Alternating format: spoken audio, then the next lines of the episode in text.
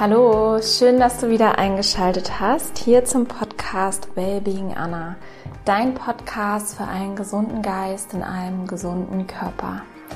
Mein Name ist Anna Klasen und in der heutigen Folge teile ich ein Interview mit dir, was mir persönlich sehr am Herzen liegt. Ich habe mit Linnea Pedersen gesprochen. Linnea ist eine sehr gute, langjährige, langjährige Freundin von mir und hat vor ein paar Tagen eine Umfrage gestartet. Also sie hat eine Umfrage geschickt und publiziert. Ähm, da geht es um das Thema Essstörung und Weiblichkeit, also zur Frau werden im Leistungssport. Linnea kommt selber auch aus dem Tennissport, hat früher Leistungstennis gespielt und hat mitbekommen, in ihrem jetzigen Job, sie ist jetzt Athletiktrainerin, dass das Thema Essstörung ganz, ganz groß ist und sehr, sehr verbreitet ist, gerade bei jungen Spielerinnen. Und sie wollte da initiativ werden, sie wollte Klarheit haben. Und wir sprechen in der heutigen Folge darüber, warum sie die Umfrage gestartet hat, was der Inhalt der Umfrage ist, wer teilgenommen hat und was auch so allgemeine Reaktionen waren. Und natürlich sprechen wir über die Ergebnisse und was es für Gründe gibt. Ähm, es ist nicht so, dass wir beide jetzt Experten in diesem Themenbereich sind, was Essstörung und Frau werden angeht, aber wir beide haben unsere Erfahrung gemacht und wollten das, das Thema einfach rausgeben, darüber sprechen und nicht weggucken. Und wir sprechen auch über das Thema Zyklus, ähm, wie der Zyklus der Frau Einfluss auf die Leistungsfähigkeit hat und vielleicht sogar auch auf mögliche Verletzungen. Und wir sprechen auch darüber, so was unser Wunsch ist, was das Optimum ist, was vielleicht der erste Schritt ist in die richtige Richtung, was ein Lösungsansatz sein könnte.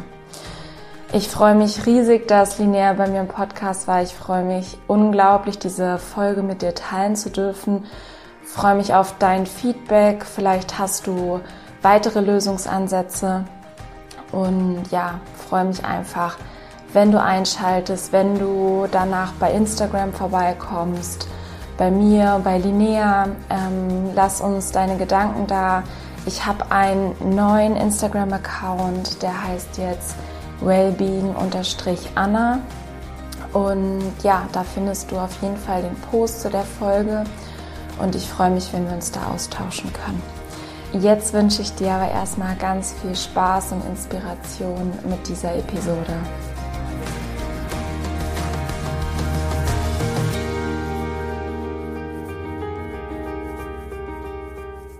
Ich freue mich riesig, heute eine sehr, sehr gute und langjährige Freundin im Podcast zu Gast zu haben. Liebe Linnea, du bist Athletiktrainerin und bist nach Hamburg gekommen vor ein paar Jahren. Wir kennen uns aus der Heimat. Vielleicht stellst du dich gerne mal vor für alle, die dich noch nicht kennen.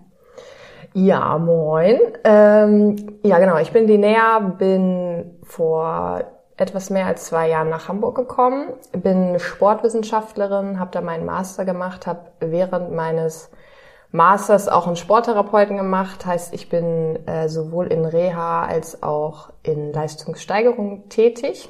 Bin genau jetzt Athletiktrainerin im Nachwuchsleistungssport primär, habe mich da also spezialisiert und arbeite seit 2014, würde ich sagen, konstant im Nachwuchs, in der Leistungssteigerung. Genau, und vor allem im Tennisbereich. Genau. Und du hast eine Zeit im Hockeybereich noch gearbeitet. Mhm. Genau, und jetzt sind wir ja, also wir sehen uns ja so oder so häufiger, aber bist du quasi mehr oder weniger auf mich zugekommen vor ein paar Tagen, weil ein gewisses Thema aufgekommen ist, worüber wir gerne sprechen wollen, weil wir glauben, dass das ein ganz, ganz wichtiges Thema ist, worüber, gesprochen, äh, worüber gesprochen werden sollte. Und zwar hast du eine Umfrage gestartet. Mhm. Vielleicht kannst du darauf mal eingehen, was für eine Umfrage und was so der Ursprung war, dass du dafür losgegangen bist. Also genau, ich habe eine Umfrage gestartet mit der Überschrift zur Frau werden im Leistungssport Tennis. Und habe die Intention gehabt, mein subjektives Empfinden, dass es eben viele Mädels und Frauen in unserer Sportart gibt, die ja Essstörungen haben, vielleicht es wissen, viele denke ich wissen es nicht und hatte dann eigentlich aufgrund wahrscheinlich von der Mehrzeit, die während Corona eben für uns Trainerinnen da ist, eine Idee gehabt, eben etwas zu evaluieren und habe eben diesen ja, Fragebogen kreiert. Es ist eigentlich relativ schnell entstanden. Es ist ein Gefühl gewesen und so eine Art von, ach komm, scheiß drauf, ich mach's jetzt einfach. Und habe eben in den Fragen, es sind sieben, glaube ich. Ja. Es sind sieben Fragen, in denen ich eben unter anderem abfrage, ob sich jemand oder die Spielerin, also er ist nur adressiert an Sportlerinnen oder an Tennisspielerinnen, Leistungsspielerinnen, auch klar definiert, dass sie sich, ob sie sich schon mal dick gefühlt haben auf dem Platz, ob sie schon mal bewusst zu wenig gegessen haben und habe dann eben auch nach dem, ich habe es einen Teufelskreis genannt, also ob sie ja, eben irgendwie wo drin sind, wo sie merken, ich kann irgendwie, oder ich will, eigentlich will ich essen, aber irgendwie auch nicht und genau danach nachgefragt. Das war so der eine Teil und der zweite Teil war eben auch, dass ich dachte, okay, wenn ich jetzt schon mal einen Fragebogen an Frauen kreiere, dass ich den Menstruationszyklus mit reinnehme und wollte da eben auch grob abfragen, kommuniziert das eigentlich irgendwer oder ist das immer noch so ein Tabuthema, wie es irgendwie zu unserer Zeit damals oder zu meiner damaligen Zeit war. Ich bin ja nicht mehr aktiv, bin jetzt nur noch passiv dabei. Ähm, genau, und habe dann diese Umfrage gestartet und hatte dich natürlich, weil du noch aktiv äh, in der Szene drin bist, äh, gefragt, ob du den eben auch publizieren kannst bei dir bei Instagram. Und tatsächlich auch noch all meine alten Menschen, die ich irgendwie äh, noch kannte oder kenne, kontaktiert. Und es war ja sehr viele Frauen und Mädels, die dort geantwortet haben, eben in Summe 279 Leistungsspielerinnen oder ehemalige, die ja daran teilgenommen haben und so der Grund, warum ich dann auf dich zukam, hier krass, guck dir das Ergebnis an. Genau, und die Hauptintention dahinter, so wenn ich dich richtig verstanden habe, hab, war erstmal Klarheit zu kriegen mhm. und also so dieses sehe ich das gerade irgendwie nur hier bei mir oder gibt's da mehr von ja. dem, was du quasi mitbekommen hast? Genau. Und ja, vielleicht kannst du mal darauf eingehen, ähm, wer teilgenommen hat, also an wen du es wirklich adressiert hast oder wer auch hauptsächlich dann teilgenommen hat und einfach wie die Reaktion insgesamt war, als du die Umfrage dann publiziert hast. Also, wer hat teilgenommen oder in welcher Altersspanne? Ich selber habe es einge oder man konnte anklicken eben unter 15 und über 25-Jährige. Es sind ähm, ja eben wie gesagt nur Leistungssportlerinnen und in Summe glücklicherweise, dass es auch ungefähr sich aufteilt. Also es waren dann am Ende 161 ähm, aktive Leistungssportlerinnen noch und eben 118 ehemalige, wobei ich damit auch äh, Frauen meine, die nur noch Punktspiele in Anführungsstrichen spielen, mindestens Oberliga hatte ich als Grenze gesetzt, ähm, damit ja irgendwie so beide vielleicht auch verschiedene Jahrgänge angesprochen werden. Okay, war das Problem vielleicht nur früher bei mir oder ist es eben immer noch? Und äh, ja, genau, das war so. Und vielleicht auch noch nachtragen, warum habe ich das gemacht? Äh, weil du gerade sagtest, okay, in meinem Kreis, es war ein subjektives Empfinden, genau.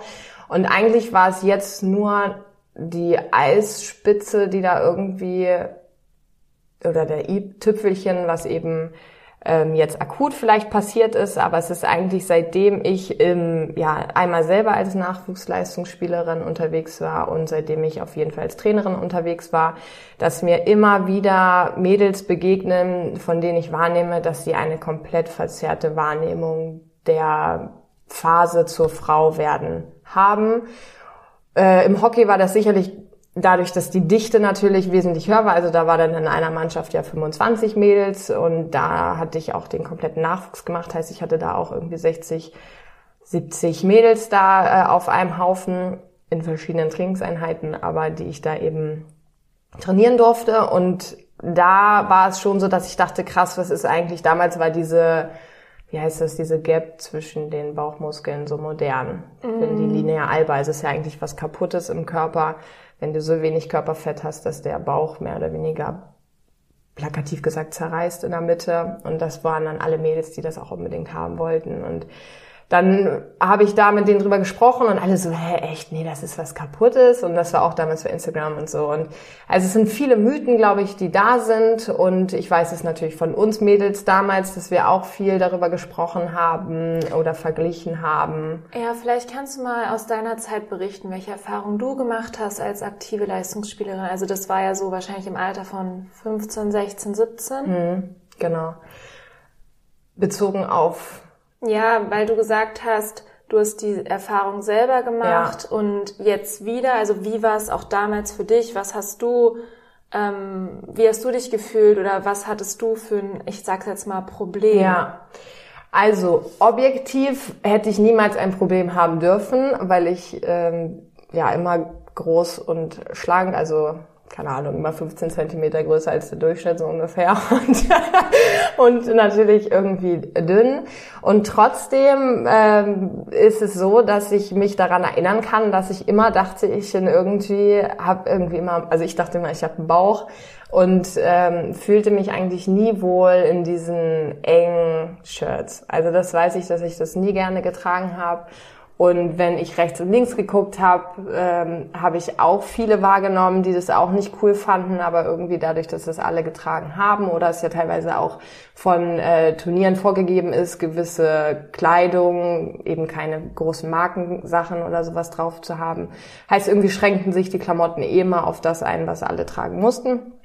Und ja, deswegen war ich eher mal auf der Suche nach ähm, lässigen Sachen und habe dann eher sowas getragen und wenn ich zurückgucke und mir Bilder angucke, ist es total gestört, dass ich so überhaupt gedacht habe. Und ich kann mich auch daran erinnern, dass ich, wenn man dann so sich mit Ernährung anfängt zu beschäftigen, so stumpf und nicht wissend, wie man da irgendwie war und auch nur das, was man in den komischen Zeitschriften in der Brigitte oder was auch immer liest, äh, die so beim Arzt rumliegt, ähm, weiß ich, dass ich auch anfing, über Kalorien nachzudenken und beim Bäcker stand und auch Kalorien gesehen. Also total traurig, dass sowas so kommuniziert wird und dass sowas an junge Menschen, Mädels rangetragen wird. Und ja, also ich war nie in einer Essstörung drin, aber wenn man sich Definition von Essstörungen anguckt, dann beginnt sowas relativ früh und ich kann sagen, ich war beim Bäcker und habe eben Kalorien gesehen, also es war nicht mehr gesund und ja, das so aus meinem Gefühl und ich weiß von anderen Athletinnen, ja, dass sie eben in dieser Essstörung ähm, drin waren und auch dieser Umschwung von, okay, ich werde irgendwie zur Frau und bin, esse irgendwie genauso wie vorher, aber irgendwie werde ich dicker.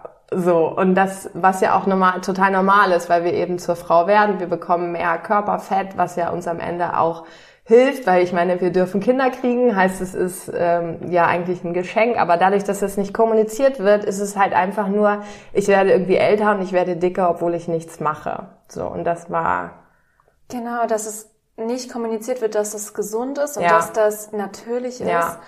Und ich kann mich da nur bestätigen, bei mir war es deutlich später, würde ich sagen, aber ich kann mich noch genau dran erinnern, ich hatte eine Turnierreise in Italien und irgendwie haben wir da ich mit meiner Schwester Bilder am Strand gemacht, weil wir auch irgendwie so ein Mini-Sponsoring hatten. Und ich habe mir, ich weiß noch damals, dass ich mich nicht wohlgefühlt habe, auch in, in Tennisklamotten teilweise, aber auch so Bikini oder mhm. so und das Gefühl hatte auch, ne, irgendwie ein bisschen zu viel Bauch. Und wenn ich heute die Bilder angucke, denke ich ja, mir, ist krass, ne? Das ist unfassbar und ich würde mein jüngeres Ich so am liebsten mhm. in den Arm nehmen und denken, okay, genieß dein Leben. du siehst so gut aus. Jetzt mit 28. ja, ja. Aber wirklich, also so traurig das ist, ja. aber irgendwie, vielleicht ist es auch normal, dass jeder da mal durchgeht. Ich würde auch Ja, sagen, ist es normal, gehen Jungs da auch? Das ist ja das Kranke, genau, was ich so denke. Ist, ist ich glaube auch, alle Mädels Heutzutage? zugespitzt gesagt. Ja. Genau. ja, aber anscheinend, also das sind auch mit den Aussagen, ich weiß gar nicht, ob heutzutage oder ob vielleicht schon immer. Also das ist so die Frage, die ich mir jetzt stelle, weil viele Ältere auch geantwortet haben und es gab ja so eine Kommentarfunktion und da waren auch ersichtlich, dass es eben nicht nur Junge, sondern auch um Steffi Graf Zeit rum, äh, dass Steffi Graf vermeintlich als das Idol gesehen wurde. So müssen jetzt alle aussehen, die Tennis spielen und alle, die so aus dieser Norm irgendwie aus oder abweichen, dass die alle zu dick sind. So und das ist halt das Traurige, weil und das finde ich halt noch krasser, dass ja gerade mit ähm, ja, Serena Williams beispielsweise, die krasseste Tennisspielerin aller Zeiten ist halt mal überhaupt nicht die Norm. Und trotzdem hetzen wir da irgendwie so einem dürren ja. etwas hinterher, wo man denkt, na ja, also ich weiß doch, wie es immer ist, ja, ähm, die muss man nur zum Laufen bringen. Wo ich denke, ja, bring niemand zum Laufen. Also so so Wörter, wo, wo quasi Spielerinnen oder Frauen auf das Äußerliche reduziert ja. werden und quasi gesagt wird, ja, so die kann eh nicht laufen. Ja. Und teilweise sind das ja die fittesten gefühlt. Ja, richtig. Und weil die ja, einfach wo der Ball Power einschlägt. Haben. Genau, da genau. schlägt der Ball einfach ein.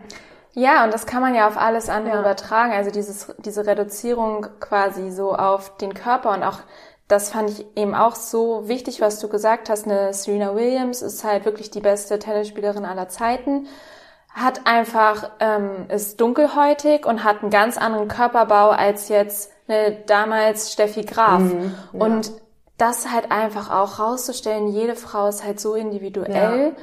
und jede hat eine andere Körperform, ja. jede hat vielleicht ein anderes Idealgewicht und auch ein anderes ideal, einen idealen Körperfettanteil. Mhm, also ja. so, da ist ja auch immer so, ja, okay, das ist die Norm und das muss ich haben. Also ja. das sind ja auch so einfach Standards, die irgendwie in den Köpfen drin sind, ja. die man wirklich hinterfragen sollte. Ja. Und vielleicht können wir einmal ein bisschen auf Ergebnisse eingehen. Ja. Es war ja alles anonym. Ja. Ähm, was so für dich die, ja, ich sag's mal, erschreckendsten Ergebnisse waren oder was, was einfach das Resultat war auf, ähm, auf Basis dieser Umfrage. Ja, also einleitend habe ich so für mich festgestellt, dass es so scheint, also das ist auch ganz wichtig, es ist jetzt hier nichts Signifikantes und so. Ich habe das in Excel eingegeben, habe da nicht mit SPSS, also kein Statistikprogramm gearbeitet, sondern habe das äh, in den Nächten und Tagen und Stunden ähm, eben ja via Excel verarbeitet, die Fragebögen. Und man kann erstmal sagen, dass jemand, die nicht mehr in diesem aktiven Kreislauf, nenne ich es mal, drin steckt, von außen betrachtet, also wer also mal die andere Welt, ich nenne sie mal, ja, die andere Welt kennengelernt hat, die bewerten, weil ja die erste Frage sich auf, darauf bezogen hatte, ob Tennis oder Damentennis ein körperbetonter Sport ist. Und da haben viele, also 42 Prozent waren es am Ende von den ehemaligen, gesagt, dass Tennis definitiv ein körperbetonter Sport ist. Also jemand, der schon mal draußen war, sieht die Sachlage, glaube ich, ganz anders oder bewertet den Sport nochmal ganz anders als jemand, der aktiv immer noch mitten in dem Zirkus drinsteckt. Das fand ich, weil ich das an mir selber auch sehe. Also ich jetzt würde nie in diesen Klamotten mehr spielen, wie ich damals gespielt habe. Ähm, ja, also kann das also nur bestätigen, das aus meinem Subjektiven. Und ähm, wenn man zu den traurigsten Ergebnissen kommen möchte, dann ist die Frage nach dem Teufelskreis, was ich vorhin kurz angedeutet hatte. Also ich stecke in dem Teufelskreis, war die, die Aussage. Und da haben tatsächlich sieben Prozent von allen angegeben, dass sie ja mittendrin stehen in diesem oder stecken in diesem Teufelskreis. Genau, vielleicht kannst du nochmal definieren, was Teufelskreis in dieser, in diesem Themenzusammenhang bedeutet. Ich habe es so genannt, dass Teufelskreis ist, also ich hatte darunter dann tatsächlich ein Beispiel gebracht, wo stand, dass ich ähm, nicht genug esse, mir dessen bewusst bin, aber nicht mehr also mehr essen möchte. Dieser innere Konflikt zwischen eigentlich muss ich essen, aber irgendwie geht es nicht. Und dazu anzu, also ich habe dann immer eben eine Skala gemacht, eins bis fünf und die erste war dann eben, ne, ich stecke mittendrin in diesem Teufelskreis, dann ich habe den Absprung geschafft, also das sind auch wieder welche, die da irgendwie schon mal drin waren, aber ja, eben glücklicherweise nicht mehr drin stecken, wobei das ja auch die Gefahr zum ich esse doch wieder weniger ist natürlich auf einem ja schmaler Grad. Und dann die, man hätte auch ankreuzen können, ja, habe ihn aber noch nie betreten, kenne aber mehrere Mädels, mindestens eine, die diesen betreten haben. Und die letzte war eben nein, ich habe davon noch nie gehört. Und das Erschreckende, es kennen über die Hälfte kennen schon mal jemanden, der da drin steckt. So, also das, wenn man 279 und dann kennen wieder, also es ist ein riesen Rattenschwanz, glaube ich, der da dran hängt. Und eben, ja, sieben Prozent. Also jede siebte steckt mitten in diesem Teufelskreis. Das fand ich traurig. Und ich hatte das dann aufgeteilt in einmal aktive Leistungssportlerin und in ehemalige. Und auch bei diesen beiden Kategorien kommt jeweils dann raus, also auch bei den Aktiven ist sieben Prozent und bei den ehemaligen sind es sechs Prozent. Also es ist irgendwie ja eine sehr hohe Zahl und es sind eben auch bei den Leistungssportlern sind 22 Prozent, die den Absprung geschafft haben. Also wir sprechen hier von knapp 30 Prozent, die da irgendwie auf jeden Fall betroffen sind. Und das finde ich sehr erschreckend und auch, ähm, ich habe das ja eben nach allen Altersgraden und Le Leistungsklassen auch untergliedert und man kann leider sagen, ja, es sind gefühlt alle für anfällig, egal ob wir jetzt die Ü25 Profispielerinnen haben, also über 25 oder die Youngstars, die wir in Deutschland haben, von denen man denken müsste oder man eigentlich davon ausgeht, die sind top betreut. Also es sind in allen sind Mädels, die Essstörung haben und es ja auch von sich wissen. Es gibt ja auch viele, die haben eine Essstörung und die wissen es nicht. Also es ist sehr erschreckend. Äh, leider habe ich damit auch gerechnet kann man jetzt nicht sagen, uh, krass, so, aber es ist dann doch nochmal, wenn man es dann irgendwie schwarz auf weiß hat, bewegt mich das sehr, ja. Ja, du hattest gerade gesagt, genau sieben Prozent ist am Ende rausgekommen. Also kann man ja wirklich sagen, fast jede zehnte Spielerin, die ja. da rumläuft im Leistungsbereich, ist mit dem Thema tief betroffen. Also ja. wirklich, ähm, was eine unglaubliche Zahl ist, finde ich, weil wenn man sieht, ne, wie viele Spielerinnen es einfach gibt in den ähm, Fördervereinen, in, ähm, in den Leistungszentren. Ja. Also das ist auf jeden Fall eine Menge. Und bist du darauf eingegangen, konnten die Spielerinnen angeben, was sie vielleicht für Gründe haben oder was sie als Grund sehen? Ähm, vielleicht oder hast du dir Gedanken gemacht, hast du Gespräche geführt? Was sind Gründe dafür, dass so viele in, in, ja, ich sag mal, in diesen Teufelskreis reinkommen? Ja, ich habe dazu eine Frage auch mit reingenommen, wo ich drei Antwortmöglichkeiten vorgegeben hatte und eine vierte Möglichkeit, wo sonstige heißt, da konnten sie alle selber, sofern sie mochten, etwas eintragen. Und meine drei vorgegebenen waren einmal Instagram und Co., dann die körperbetonte Tenniskleidung der Damen und die dritte, die Trainerinnen um mich herum. Und das dritte hat mich natürlich, weil ich gehöre zu dem Staff, der drumherum, der mit äh, jungen Mädels zu tun hat. Und da waren es eben, also hier sind jetzt alle zusammengenommen 49 Personen oder Frauen, Mädels, die gesagt haben von diesen 279, ja, die Trainerinnen sind ich will nicht sagen schuld, aber auf jeden Fall dran beteiligt, so. Und aber tatsächlich kann man sagen, also die Mehrheit sei jetzt 208 Personen. Allerdings muss man hier sagen, es waren mehrere Antwortmöglichkeiten. Also es sind immer mehrere Sachen anzuklicken gewesen, weil es hier wirklich nur für mich als groben Überblick, okay, was sind mehrere Gründe, einfach um dazu zu ähm, überlegen, ne? wo kann man anfangen, ja. dass vielleicht dass das Problem in Summe geringer wird. Also Instagram und Co. waren körperbetont, war eben auch viele, die das angeklickt haben. Und dann einige haben auch gesagt, okay, der Vergleich mit anderen Spielerinnen, wo ich auch sage, es ist so traurig, weil es sagen alle, ja, was können wir tun? Und dann so denke ich, ja, fangt einfach bei euch selber an, wie es ja so oft das heißt äh, hört auf über andere abzulästern hinterm Rücken, äh, supportet euch, auch hier wieder dieses Frauensupport, was ja auch sowieso leider ein bisschen zu wenig ist. Und auch hier lässt sich das eben ja widerspiegeln, dass viel geredet wird, was ich ja damals auch, was ich vorhin sagte, erlebt habe. Auch hier tatsächlich die ähm, Fastfrau von meinem Mann, äh, von meinem Bruder, nicht von meinem, von meinem Bruder, ähm, die hatte, die, die kommt aus dem Handball und hatte nichts mit Tennis zu tun.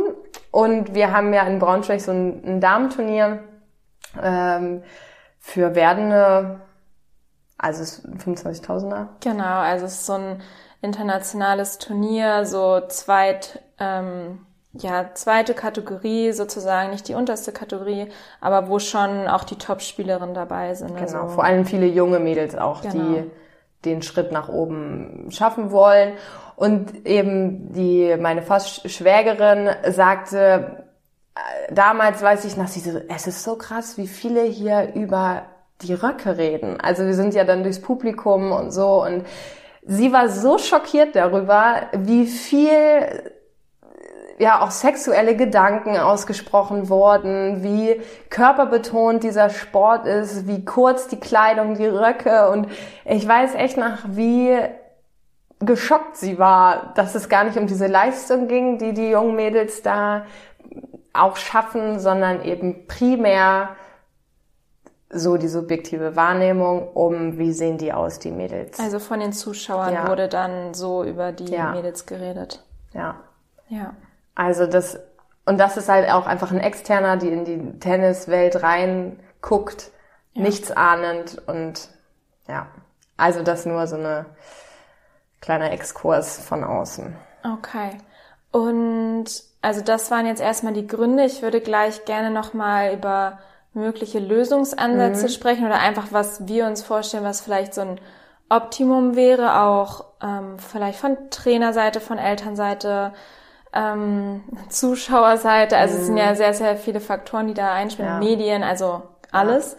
Ja. Ähm, aber davor würde ich gerne noch einmal darauf eingehen. Du hattest es vorhin kurz gesagt, dass du auch den Zyklus der Frau mhm. mit aufgegriffen hast. Ja. Vielleicht kannst du da einmal darauf eingehen, was du äh, ähm, als Option hattest, was die Frage oder Fragen waren und was das Ergebnis dann dabei war. Mhm.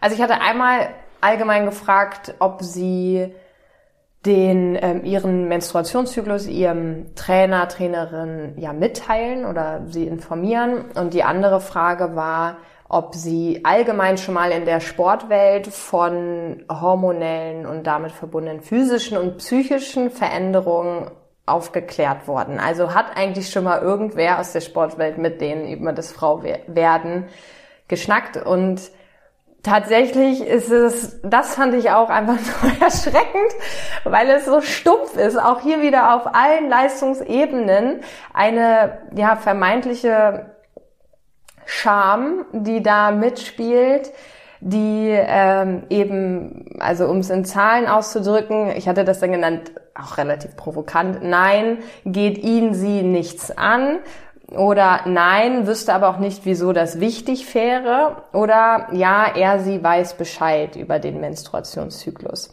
Und da hatten tatsächlich ähm, Nein geht ihnen nichts an von allen wieder, ähm, hatten fast 50 Prozent das beantwortet. Wobei ich dann hier auch gesagt habe, okay, man muss es differenzieren in ähm, wirklich aktiven Leistungssport und Ruheständler, weil ich weiß nicht, wenn ich jetzt da um 30 bin, und einmal die Woche Training habe, hat der Trainer vielleicht ja auch nicht wirklich mehr Einfluss auf die äh, ja, Leistungssteigerung oder sowas, wie es jetzt jemand, wo wirklich kontinuierlicher Kontakt ist. Genau, und da geht's ja wahrscheinlich dann auch nicht drum, wenn du, ich sag mal, Punktspiele in deiner Freizeit machst, darum vielleicht da das Beste in dem Sinne raus, also da bist du ja nicht am Maximum, das ist kein Profisport, man ja. ist ja was komplett anderes, wenn du schon irgendwie gefühlt knapp 20 Jahre auch vielleicht mit dem Frau sein dich beschäftigt hast, ja. ist ja ein ganz anderer Punkt, als wenn du irgendwie 14, 15, 16 bist, ja. vielleicht gerade erst überhaupt deinen Zyklus das erste Mal bekommen hast und dann vielleicht die Veränderung nicht mal wahrnimmst, ja. die da sind an Leistung und dich einfach nur schlecht fühlst oder Schmerzen hast und nicht auf deinen ähm, Trainer zugehst. Ja, genau. Und deswegen habe ich für mich ja auch gesagt, okay, hier ist es, glaube ich, wichtig zu unterscheiden zwischen ehemalig und ähm, aktive Leistungssportlerin. Und da ist es eben dann so, dass bei den Aktiven sind leider aber trotzdem immer noch 35 Prozent, die sagen, nein, geht ähm, ihn oder sie nichts an. Und dann aber trotzdem auch 37 Prozent, die sagen, äh, nein, weiß nichts davon, aber eben diese Unwissenheit auch klar wird. Ne? Sie wissen gar nicht, warum sollten sie das kommunizieren. Heißt, ja, 70 Prozent sagen es nicht, so was nach meinem Empfinden viel ist, was sehr viel ist, gerade ja, weil man eben definitiv Leistungsschwankungen hat mit dem äh, weiblichen Zyklus. Und auch egal, und da gibt's ja auch wieder different, und da muss man ganz klar sagen, wir sind, oder ich bin da keine Expertin, ich bin da eben jetzt auf das Thema gestoßen und ja, wir hatten das auch ein bisschen in der Uni, aber ich bin da ähm, ja keine Expertin. Das ist ein Thema, in das ich mich gerade sehr viel reinlese. Aber ähm, man kann sagen, dass wenn eben keine künstlichen Hormone, heißt Pille oder sowas ähm, zugefügt werden, kann man den weiblichen Zyklus tatsächlich als richtigen Leistungsboost wahrnehmen. Und da gibt's eben ja mehrere Athletinnen mittlerweile, die da auch drüber sprechen, die in anderen Sportarten, in Ausdauersportarten beispielsweise, die sich sowieso sehr viel tracken, also Daten von sich selber haben, die wirklich nach, auch hier wieder nach eigenen Studien an sich selber klar sagen können, wenn sie ähm, dann und dann trainieren, haben sie richtige Leistungsboost oder sie haben eben beispielsweise eben am Anfang der, ähm, der Tage ist es eben, dass man nicht so leistungsfähig ist. Beim Eisprung ist man eben sehr leistungsfähig und dann wieder auf dem Weg zu den Tagen nimmt die Leistungsfähigkeit wieder ab. Und wenn man das weiß und an sich selber eben auch wahrnimmt und an, so auf, anfängt auf sich zu hören, kann man das sicherlich einordnen. Aber du hast es gerade gesagt mit den jungen Mädels. Also man kann es nicht einordnen, weil es eben erstmal was anderes ist. Ähm, ich habe selber bei mir auch überlegt, wie war es bei mir damals so. Ich habe meine Tage relativ spät bekommen, aber kann mich auch nicht daran erinnern, dass ich auch nur einmal daran gedacht hätte, ich müsste das jetzt meinem Trainer sagen. Also das war für mich überhaupt kein Ding, weil es aber auch nicht von der Trainerseite kam, dass man darüber spricht. Oder es wurde die Mädels um mich herum haben nicht darüber gesprochen. Es hat niemand darüber gesprochen. Also war das für mich auch nicht wichtig. Also es war so, ja, hat halt jede Frau. Ja, ich habe auch das Gefühl, es wird eher, also unter den Teppich gekehrt ist vielleicht das falsche Wort, aber es wird ignoriert, ja. so das Thema. Egal, es ist ja fast egal, ob du Leistungssport nimmst oder auch irgendwo anders im Alltag. Es ist immer ein bisschen schambehaftet, wenn ja eine Frau gerade ihre Tage hat. Ja. Und ich kann mich auch dran erinnern, ich habe sie auch sehr spät bekommen und es war kein Thema. Also, ja. dass ich das im Trainer das erste Mal gesagt habe, war ich locker weit über 20. Ja. Also rein aus Erinnerung. Und ich hatte schon immer sehr, sehr gute Verhältnisse mit meinen Trainern, gerade jetzt hinten raus nach dem Abitur, als ich dann ähm, auf die Profitour ging. Und jetzt sage ich das, ich kommuniziere das sehr mhm. offen, ähm, weil ich halt auch, gut, ich habe jetzt auch den Vorteil, mein Trainer ist jetzt auch mein Freund, mhm. ähm, aber ja, der kriegt das mit. Vielleicht. Ja. ähm, ja, und aber auch mit meinem Athletiktrainer. Also ja. wenn ich da, ich Gott sei Dank habe ich kaum Probleme, also ich habe kaum Schmerzen ja. oder ganz, ganz selten mal irgendwie, dass ich das Gefühl habe, ich kann heute gar keine Leistung bringen. Also das ist so gerade am Anfang ein bisschen weniger ist, das merke ich schon. Und auch mit diesem Leistungsboost hatte mhm. ich auch schon die Erfahrung. Also ja. sowohl als auch. Und klar, es geht auch nicht darum, jetzt wenn ich ein Turnier habe, zu sagen, oh, tut mir leid, ich kann morgen nicht mhm. antreten. Darum ja, geht es nicht. Nee. Aber dass man mehr Akzeptanz hat für sich und ja. mehr versteht, okay, heute ist es vielleicht nicht meine beste Leistung, wie ich jetzt spielen kann oder egal, ob es jetzt Tennis ist oder im Beruf ist, ja. sondern es ist ein bisschen anders. Du bist ja auch emotional ganz ja. anders drauf. Das war was extrem Spannendes, was ich erfahren ja. habe. Ich hatte nämlich, ich habe sehr, sehr lange die Pille durchgenommen. Mhm. Ähm, erst drei Jahre durchgenommen und dann hatte ich die Hormonspirale. Da kriegst du ja deine Tage auch nicht. Mhm. Und dann habe ich sie abgesetzt vor gut zwei Jahren. Und ich hatte auf einmal also sagen wir es mal so, ich kannte das nicht, dass ich, wenn ich dann meine Tage hatte, oder ich hatte sie sogar während der Hormonspirale. Ich, ich glaub, hatte sie auch, falsch. ich hatte die auch. Genau, ja. das war falsch. Ich hatte sie nur, ich habe die Pille durchgenommen und während der Hormonspirale, genau, hatte ich meine Tage wieder. Und ich hatte quasi in diesen sechs Jahren ähm, emotional nicht diese Schwankung, mhm. ähm, weil auch bei der Hormonspirale ist ja auch trotzdem immer irgendwie noch keine Ahnung, Hormone im Blut. Auf jeden Fall hatte ich das nicht so ja. extrem. Dann habe ich sie abgesetzt. Ich hatte Situationen, ich dachte, ich weiß nicht, was los ist. Ich stand auf dem Platz und hatte das Gefühl, wirklich alles ist scheiße. Also ja. übertrieben. Wenn ich habe teilweise vielleicht gar nicht schlecht gespielt, aber ich hatte teilweise ähm, ja einfach das Gefühl, es ist eine reine Katastrophe und ich habe halt Panik geschoben. Ich mhm. bin normal schon sehr ruhig, auch auf dem Platz, ein sehr ruhiger Typ. Und danach habe ich erstmal gecheckt, ey, ich, hatte meine Tage mhm. und ähm, das hat bestimmt ein halbes Jahr gedauert, würde ich mal sagen, bis ich da überhaupt eine Routine drin hatte und bis ich nicht mehr diese krass emotionalen Schwankungen hatte. Ja.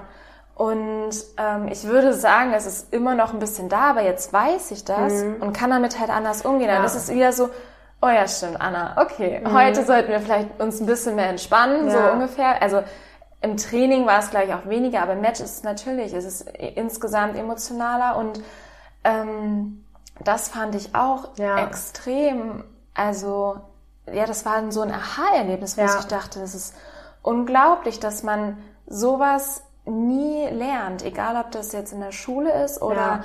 dann wirklich, wenn man sagt, man ähm, spielt leistungsorientiert auf hoher Ebene, man, es geht ja immer mehr ins Detail, du guckst irgendwie regenerat, regenerativ, Aufwärmprogramm, ja. Athletikprogramm, was du isst, ähm, fängt ja irgendwann alles an und bei einer Frau ist es, glaube ich, so wichtig, auch darüber zu sprechen ja. und da gerade Wege was, zu finden. Ja, gerade was auch, weil du sagst, mit ähm, Schmerzen haben, Schläfrigkeit, die Liste der Symptome ist ja ewig, die man haben kann und eben auch, dass man mit Ernährung dagegen steuern kann. Und es gibt sogar eben Leute, die sagen, dass eigentlich, wenn man den eigenen Körper in der Balance hat, hat man keine Symptome.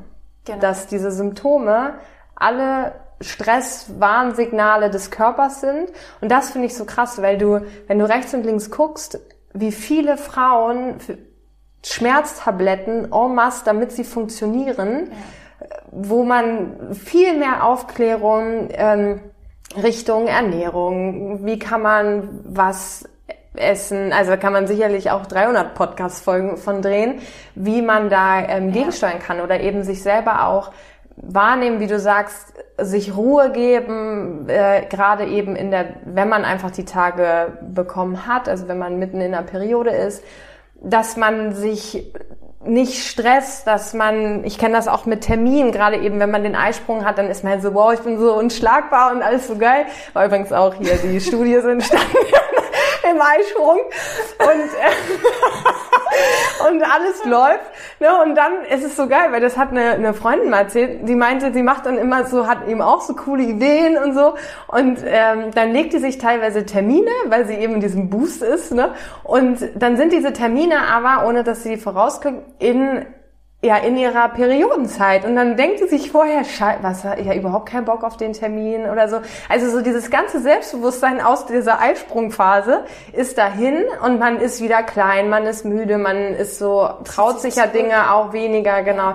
Und das ist halt so, und die äh, macht jetzt wirklich alles, guckt so, ja, nee, da habe ich meine Tage, da mache ich das nicht. Also man kann ja, egal ob man jetzt im Leistungssport ist, ob man ähm, ja einfach so im Berufsleben ist, oder Schüler, keine Ahnung, also egal leitet, was, genau, richtig, Mama, das, ja, also, genau, ja. also egal, einfach wenn man einfach Frau ist, kann man ähm, ja wirklich auch, wenn man das weiß, wann sind meine Phasen, da lebt man ein ganz anderes Leben, äh, als wenn du, oh, ich habe heute meine Tage bekommen. So, also ich glaube, das sind so so Welten dazwischen und deswegen ist es so wichtig, dass diese kleinen Mädels oder jungen Frauen eben aufgeklärt werden, damit sie eben, weil du sagst auch, ja, Mitte 20 hast du dann die Erfahrung gemacht, oh, ich verstehe jetzt langsam meinen Körper. Bei mir war es ähnlich. Also genauso, dass ich auch mit Mitte 20 sagen würde, oh, jetzt ähm, verstehe ich meinen Körper langsam oder denke ihn zu verstehen.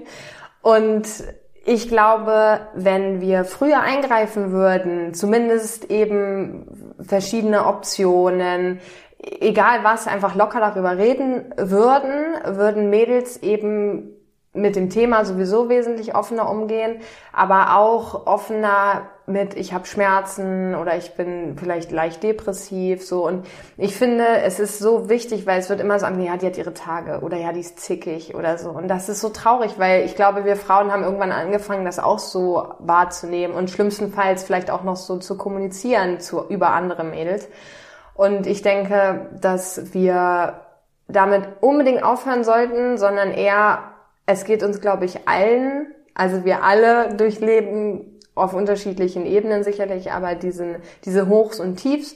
Und es wäre so schön, wenn wir das als, ähm, ja, wow, wir haben halt alle unsere Tage. Also es ist das ja halt auch so 50 Prozent der Menschheit blutet einmal im Monat. Also, ja. Dass man das irgendwie lockerer sehen würde. Ja, finde ich genauso. Und ähm, ich würde halt ganz gern jetzt einmal über Lösungsansätze sprechen. Jetzt egal, ob das das ähm, Zyklusthema ist, ob es das Essensthema ist. Wir haben angesprochen, darüber zu kommunizieren, dass vielleicht auch von Trainerseite ja. was kommt und dass ähm, junge Frauen einfach aufgeklärt werden.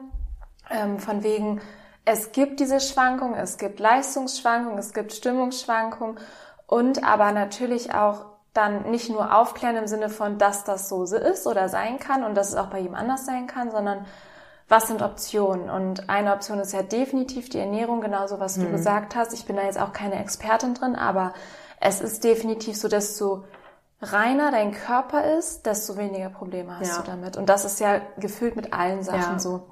Du wirst definitiv weniger Schmerzen haben. Also es ist beeinflussbar. Vielleicht auch das zu, mitzugeben, okay, wenn es dir nicht gut geht, dann informieren wir uns gemeinsam. Ähm, da gibt es Lösungsansätze, es gibt Nahrungsergänzungsmittel, aber auch durch eine Ernährungsumstellung kann man da ganz, ganz viel machen, ja. dass weniger Schmerzen oder gar, gar keine Schmerzen, weil ich glaube auch der Naturzustand an sich, die Natur denkt sich ja nicht aus. Ja. Ähm, die Frau blutet einmal im Monat und soll Schmerzen haben. Nein, ja. das ist nicht der natürliche Optimalzustand. Also das ist meine Überzeugung.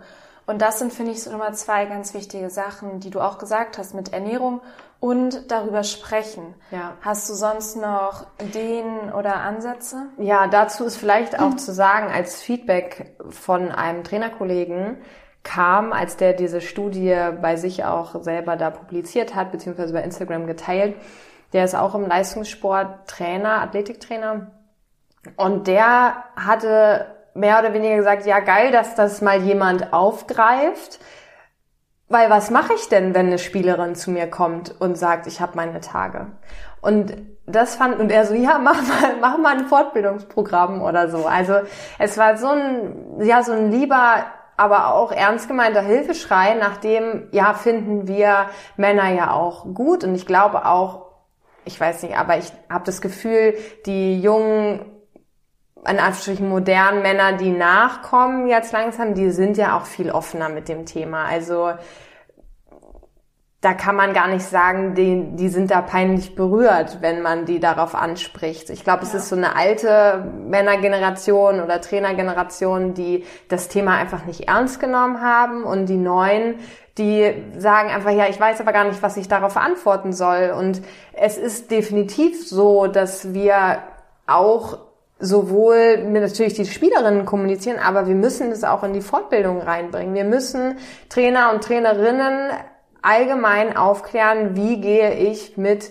ähm, Mädels um oder Frauen, die ihre Tage haben, wie begleite ich sie da, wie nehme ich auch diesen Charme raus. Also ich denke, es ist natürlich ein, ein gesellschaftliches Problem, aber wir im Leistungssport sind eine Nische, kann man sagen. Heißt Eigentlich unter uns. Richtig, sozusagen. wir sind unter uns. Es ist eh eigentlich ja vieles wesentlich entspannter, worüber geschnackt werden kann. Und das wäre definitiv was, wo es auch wichtig wäre, dass Männer da auch eine Sicherheit bekommen, wie sie das, ja, wie sie damit umgehen, was sie da eben für Tipps geben oder. Und Frauen. Auch. Richtig, Frauen ja. auch, stimmt. Ja. Also auch Frauen als Trainerin, weil genau wie du gesagt hast, du weißt bestimmt mehr als Männer, aber ja. ganz genau jetzt zu sagen, okay, wir machen das und das. Und das ist ja eigentlich so schade, weil das ist ja auch wirklich ein Punkt, egal ob das Ernährung ist, wo ja noch viel zu wenig drüber gesprochen wird in ganz vielen Ausbildungs- hm ähm, ja. Angeboten. Ja. Und ja, genau wie du sagst, ist Männer, würde ich schon sagen, noch ein bisschen wichtiger, weil die die Erfahrung natürlich auch nicht selber machen. Aber halt genauso würde ich jetzt sagen, auch Trainerfrauen. Ja, ja. also es müssen alle richtig aufgeklärt werden. Wir müssen, glaube ich, weg von diesem, wir können es alles nur aus unserem subjektiven Empfinden erzählen. Das ist, denke ich, auch richtig. Heißt Aufklärung, muss definitiv stattfinden. Es muss eine Lockerheit rein. Es darf nicht diese Verklemmtheit rein. Es, es betrifft uns alle. Es sind wahrscheinlich grob 50-50 Männlein, Weiblein in jeglichen Zentren drin, also Leistungszentren. Heißt, alle müssen sich das Thema annehmen. Das denke ich auch. Und ja, was, was kann man noch mit als Veränderung oder als Lösungsvorschlag? Ja, ich glaube, wichtig ist einfach auch, wir sagen ja auch, wir wissen nicht alles und wir haben nicht, wahrscheinlich noch nicht die Optimallösung, aber es sind halt Inspirationen und ich glaube einfach, dass, das ist erstmal wichtig, das in den Raum zu werfen und zu sagen, so ist das, so ist das Ergebnis, das sind Ideen und ich werde auch definitiv noch Leute im Podcast holen, ja. die da wirklich Experten sind. Ähm, weil ich finde, darüber sollte einfach gesprochen werden und das ist einfach ein super, super wichtiges Thema was mir nämlich gerade auch noch einfällt, es geht gar nicht ja nur darum, dass es zum Beispiel einen Leistungsabfall gibt oder jemand mal nicht so gut drauf ist, sondern auch Verletzungen entstehen viel, viel häufiger in der Phase des Zyklus einer Frau. Also wenn sie ihre Tage hat, das ist wissenschaftlich bewiesen, ähm, hat mir ein sehr, sehr guter Osteopath und Freund erzählt, der noch im Podcast kommt ähm, dass es einfach so ist. Ich glaube, es war anhand von Kreuzbandrissen getestet worden, dass es immens höher war, mhm. die Anzahl während der Periode, dass ähm, Kreuzbandrisse entstanden sind, als nicht. Also als an einem anderen Zeitpunkt des Zyklus. Und auch aus der Hinsicht, das soll jetzt keine Angst machen, dass irgendwie Frauen sagen, oh Gott, irgendwie, ich könnte mich da schnell verletzen. Nein, ich trainiere auch voll. Ähm, wenn, wenn ich meine Tage habe und es mir wirklich gut geht, was meistens der Fall ist, aber vielleicht ein anderes Bewusstsein dafür zu entwickeln, okay, es muss vielleicht nicht heute das Maximum sein, mhm. was rausgeholt ja. werden muss. Darum geht's ja einfach, dass ich sage, okay, ich trainiere anständig, ich gebe mein Bestes, aber ich muss jetzt vielleicht nicht an die Grenze oder noch drüber gehen. Ja. Weil oder ich bin, glaube ich, nicht in der Lage, meinen Max zu erreichen. Genau. So, das ist, oder das dieses, ist mein Max richtig, heute. Und das na, ist voll ja. okay, dass das heute genau. so mein Max ist. Ja. Genau. Das denke ich auch. Also ich glaube wirklich, je mehr ich darüber nachdenke oder auch, ich weiß es von mir selber, je mehr Bewusstsein entsteht und auch Akzeptanz mit sich selber und der eigenen sportlichen Leistung oder ja, wir haben es ja vorhin auch, es, es lässt sich ja eben auch auf Beruf ähm, übertragen, einfach wahrscheinlich die eigene Leistung auf alles übertragen, ist an gewissen Tagen höher, als sie eben an Tagen ist, wie ich habe gerade meine Tage bekommen. Also ich glaube, das ist der erste Schritt, den man einfach mit sich auch anfangen muss. Also da ist, ne, ich glaube, es braucht noch Zeit, weil wir leben natürlich in einem, in einem Land, wo es immer ein bisschen Zeit braucht, bis sowas etabliert wird. Heißt, Step One für jeden, fangt an, euch selber auf eine Art auch zu tracken, glaube ich. Also das weiß ich, habe ich auch angefangen. Stichwort äh, Blähungen bei mir, dass ich aufgeblähten Magen habe, dass ich ein Unwohlsein. So, das ist alles. Bei mir ist eine Woche, bevor ich meine Tage bekomme, ist eigentlich beginnt alles. Ich meistens auch werde sensibler mit, was kann ich essen, also dass mein Darm generell äh, aufmuckt. und eben Rückenschmerzen, so. Also ich glaube, es, jeder hat so für sich, ja, Dinge, die er hat oder sie hat Thema und sind richtig Thema sind. Und da gibt's ja viele Apps, wo man eben mit einfach Ja. das eintragen kann. Das alles nicht werten, weil es ist so und da muss man dann auch gar nicht erst so, okay, jetzt muss ich schon meine Ernährung umstellen, oder jetzt muss ich das, sondern auch hier, wie in allem, als erstes Daten sammeln. Also es geht wirklich erstmal genau einfach Ist-Zustand. Das Ding dauert dann drei, vier Monate, bis man wirklich sagen kann, ah ja, stimmt, dann hat man das ja alles in der App eingetragen und sieht dann, ah ja, irgendwie ist das ja immer eine Woche vorher oder so. Und so kann man dann natürlich Rückschlüsse darauf ziehen, äh, okay, ich brauche jetzt nicht das und das machen, weil ich weiß, die Wahrscheinlichkeit ist hoch, dass ich Ja, und ich glaube, das ist halt auch mega wichtig, den Punkt, den du quasi damit angesprochen hast, ist, sich selbst halt kennenzulernen und Ja.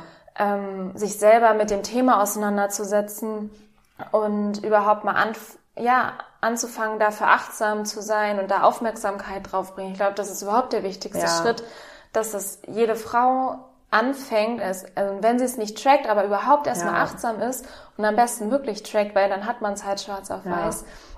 Ähm, das ist ein mega, mega guter Tipp. Und ja, ich weiß nicht, ob du noch abschließend was beitragen möchtest. Ich habe noch drei Abschlussfragen. Du kannst gerne noch vielleicht das, was so dir am wichtigsten ist, was so deine, deine wichtigste Erkenntnis war oder vielleicht auch deine Vision damit ist jetzt für die Zukunft, was du mitgeben möchtest. Also für mich die Vision ist ganz klar, ich möchte dieses Problem, nenne ich es mal, heranwachsen zur Frau im Leistungssport, dass das klar kommuniziert wird, dass da nicht, das ist kein Problem, sondern es ist wunderschön, dass wir zur Frau werden und es ist wunderschön, dass wir diese ja, hormonellen Veränderungen haben und dass wir eben diesen Leistungsboost haben können. Also es ist, es ist auch eine Power, die wir entwickeln können, wenn wir das einfach annehmen und da eben, ja, wie so eine zweite Kraft entwickeln können. Also das ist definitiv jetzt auch der Grund. Ich, ich deswegen ja auch, dass, dass wir jetzt hier einen Podcast machen, Step One. Und dann wird das Ding. Also ich möchte darauf aufmerksam machen. Ich möchte, dass es aufhört, dass anscheinend jede Generation an jungen Mädels Essstörungen kriegen aufgrund von, ja, Unwissenheit oder irgendein vermeintlicher Druck, der da ist, weil irgendwer mal gemeint hat, wir müssen in kurzen und engen Klamotten spielen. Ähm, also es ist, denke ich, viel, viel, viel Luft nach oben. Es ist lange Jahrzehnte weggeguckt worden und ja, ich habe so für mich jetzt gesagt, ich habe da keinen Bock mehr drauf, jedes Mal immer wieder Mädels zu treffen, die irgendwelche diesen Mist durchmachen, traurig sind, Leid durchmachen und deswegen habe ich das so das ist meine Vision. Ich möchte, dass wir alle alle glücklich sind beim Heranwachsen. Ja, mega schön. Also ich kann dich da nur bestätigen und bestärken und finde es so hammer, dass du da die Initiative ergriffen hast und das gemacht hast. Und es, ich weiß, es ist super viel Arbeit. Man stößt wahrscheinlich auch hier und da mal wirklich auf Gegenwehr und ähm, ja, vielleicht nicht so bestärkende Worte. Und ich glaube aber, da hast du die Stärke für auf jeden Fall durchzugehen und einfach kann nur sagen, mach weiter. Und ähm, ich bin super gespannt, was daraus entstehen wird. Ich auch. es ist jetzt ins Rollen gekommen. Ja, das Gute. Ich bin stur. Wenn ich was will, kann ich das. Und das, ja, es sind auch manche, die gesagt haben, ja, unnötig, aber ich weiß nicht. Ich glaube, zu viel ist passiert, dass ich denke, nein, es ist, es ist wichtig und es ist auch wichtig, dass wir Frauen endlich mal zusammenhalten und dass man da polarisiert. Ja, mega, mega cool. Ähm, ich habe jetzt noch zwei Abschlussfragen, weil du quasi die erste schon beantwortet hast, ähm, was so deine Vision ist. Ähm, ich lasse das mal so stehen auf das Thema bezogen. Hast du eine Inspiration, ein, ein Mensch in deinem Leben, ein Buch, was so dein Wegbegleiter war, was dich einfach sehr geprägt hat und sehr, sehr inspiriert hat?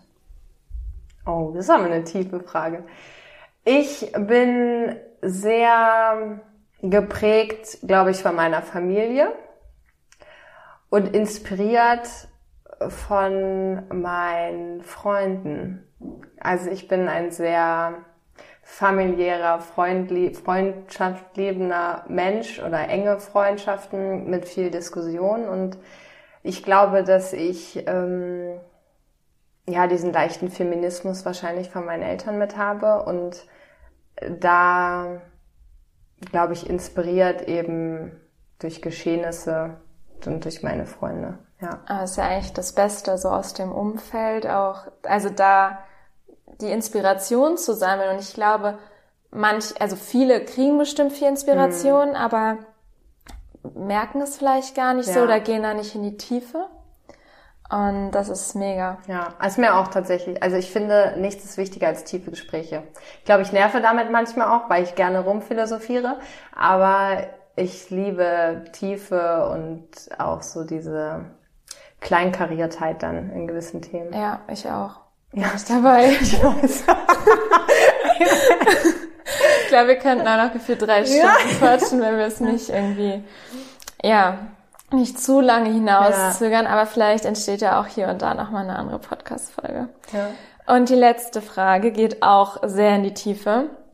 Stell dir vor, ähm, du hast die Möglichkeit, also bei mir auf dem Nachtschrank steht eine Karte, eine kleine Postkarte mit drei Weisheiten, so Lessons quasi, wie mhm. man es im Englischen schön sagt. Stell dir vor, Du könntest hier und jetzt an alle Frauen, aber auch an alle Männer eine Postkarte schicken und direkt auf den Nachtschrank verschicken, weil sie es halt jeden Morgen und jeden Abend sehen und jeden Tag dran erinnert werden.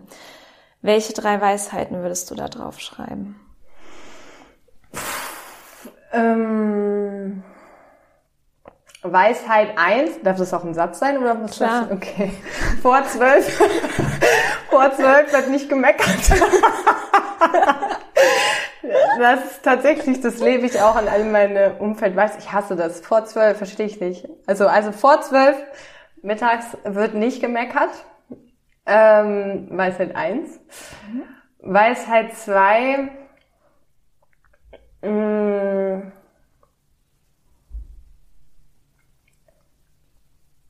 auf jede Aktion folgt eine Reaktion.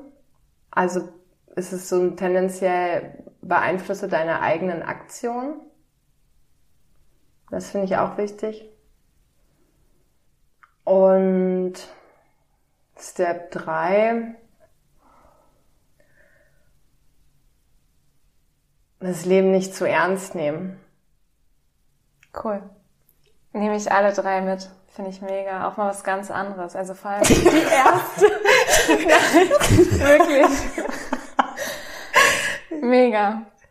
Nehme ich wirklich für mich mit. Und wenn jetzt jemand Kontakt aufnehmen möchte, zum Beispiel sagt, ich finde das unglaublich, würde vielleicht dich gerne unterstützen oder dir was beitragen, dir was erzählen, was auch immer, Feedback geben, wie kann man dich finden, wo kann man Kontakt mit dir aufnehmen?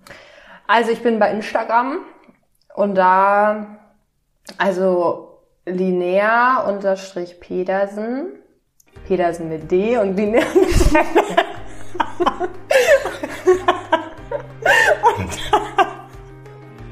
Leute sagen immer, geiler Name, aber schreiben kann keiner.